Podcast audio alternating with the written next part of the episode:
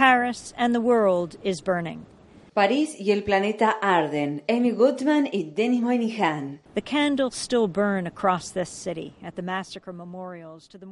Las velas siguen ardiendo en la ciudad de París en los sitios donde se recuerda a las 130 personas asesinadas por militantes armados identificados con el Estado Islámico, que según señalan muchos musulmanes no es ni islámico ni un Estado, en los ataques perpetrados en el Teatro Bataclan, restaurantes de la zona y el Estadio Nacional de París. En estos lugares donde ocurrieron los actos de violencia, dispuestos como un torrente de sentidas expresiones de dolor, se pueden ver flores, mensajes, banderas de Francia, fotos, recuerdos de los fallecidos y reproducciones del ahora icónico símbolo de la paz diseñado a partir de la imagen de la Torre Eiffel.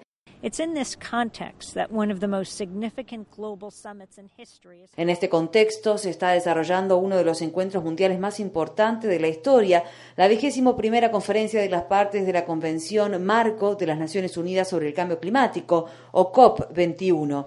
Prácticamente todos los países del mundo están representados aquí a través de sus delegaciones que están intentando alcanzar un acuerdo antes del 11 de diciembre con el objetivo de evitar un cambio climático catastrófico e irreversible.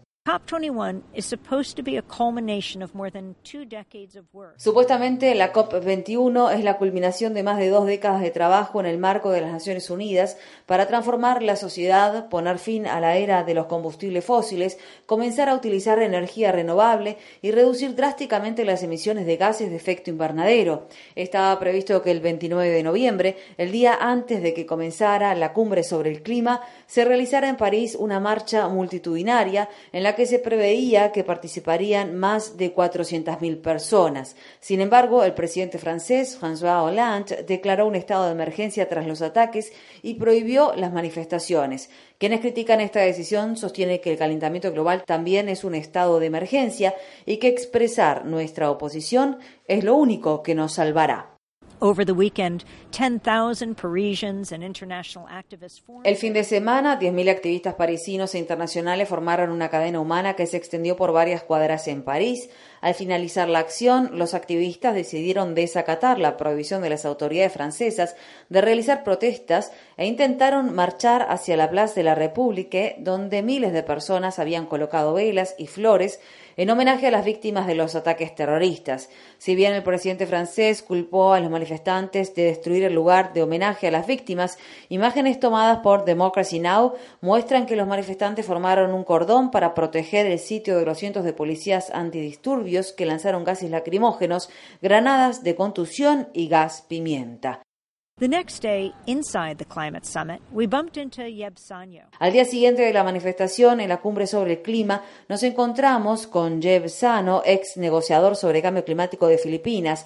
Lo habíamos visto por última vez en la conferencia sobre cambio climático de Varsovia, Polonia, en 2013, mientras el tifón Haiyan, uno de los más fuertes de la historia, destruía su país y se cobraba la vida de miles de personas. En esa ocasión, Jeb Sano trascendió por haber realizado un emotivo llamamiento al mundo a adoptar medidas urgentes para combatir el cambio climático.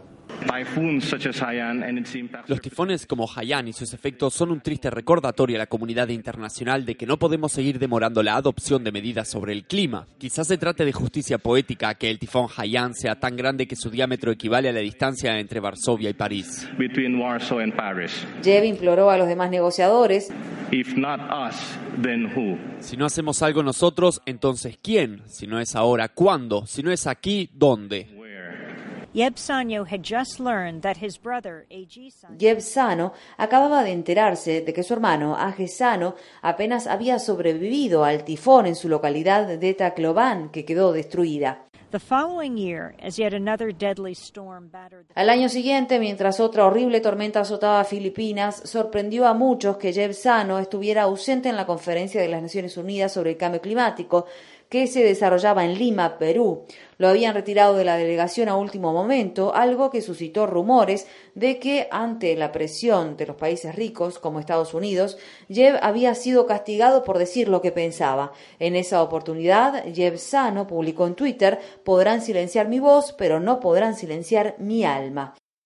This year, Yeb Sanyo is back at the UN Climate Summit, but not in a suit as the chief Este año, Jebsano está participando nuevamente en la Conferencia de las Naciones Unidas sobre el Cambio Climático, esta vez no como negociador de Filipinas, sino como activista de base. Acaba de caminar 1.500 kilómetros en 60 días de Roma a París en la peregrinación de los pueblos para la acción climática. Su hermano, Aje Sano, que es artista callejero, caminó a su lado y a lo largo del camino pintó seis maravillosos murales en los que se muestra a peregrinos de todo el mundo marchando hacia París.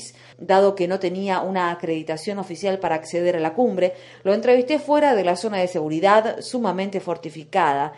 Sano realizó un tributo a un amigo suyo que falleció durante el tifón Haiyan. Well, I came here to, to bring the voice of my dead friend. I'd like to, I, I'd just like to tell the world, tell the world the name of my friend. His name is Agit Sustento. Vine aquí a traer la voz de mi amigo fallecido. Quisiera simplemente decirle al mundo el nombre de mi amigo. Su nombre es Agit Sustento. El cambio climático es tan real como Agit Sustento. Estuve con él la noche antes de que muriera y lo último que le dije fue que se cuidara y que cuidara a su familia porque estábamos por enfrentar el tifón más poderoso de la historia. Y esa fue la última vez que hablé con él. Perdió a su esposa, a su hijito, a su madre y a su padre. Su hijo y el cuerpo de su padre nunca fueron hallados. Y le prometí que le diría su nombre al mundo. Su nombre es Agit Sustento y no volverá a ver salir el sol. Tell the world about his name. His name is Agit Sustento. And he will never get to see the sunrise again. El mejor homenaje a quienes murieron aquí en París y al sinnúmero de víctimas del cambio climático sería alcanzar un acuerdo justo, ambicioso y vinculante en la cumbre sobre el clima a fin de contribuir a que el mundo sea más seguro, equitativo y sostenible.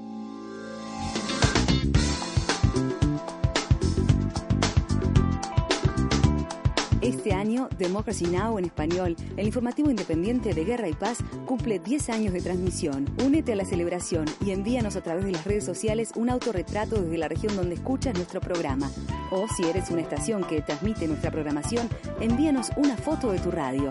Promocionaremos las imágenes a través de nuestro programa de televisión y de las redes sociales. Visita nuestra página web democracynow.org es y entérate.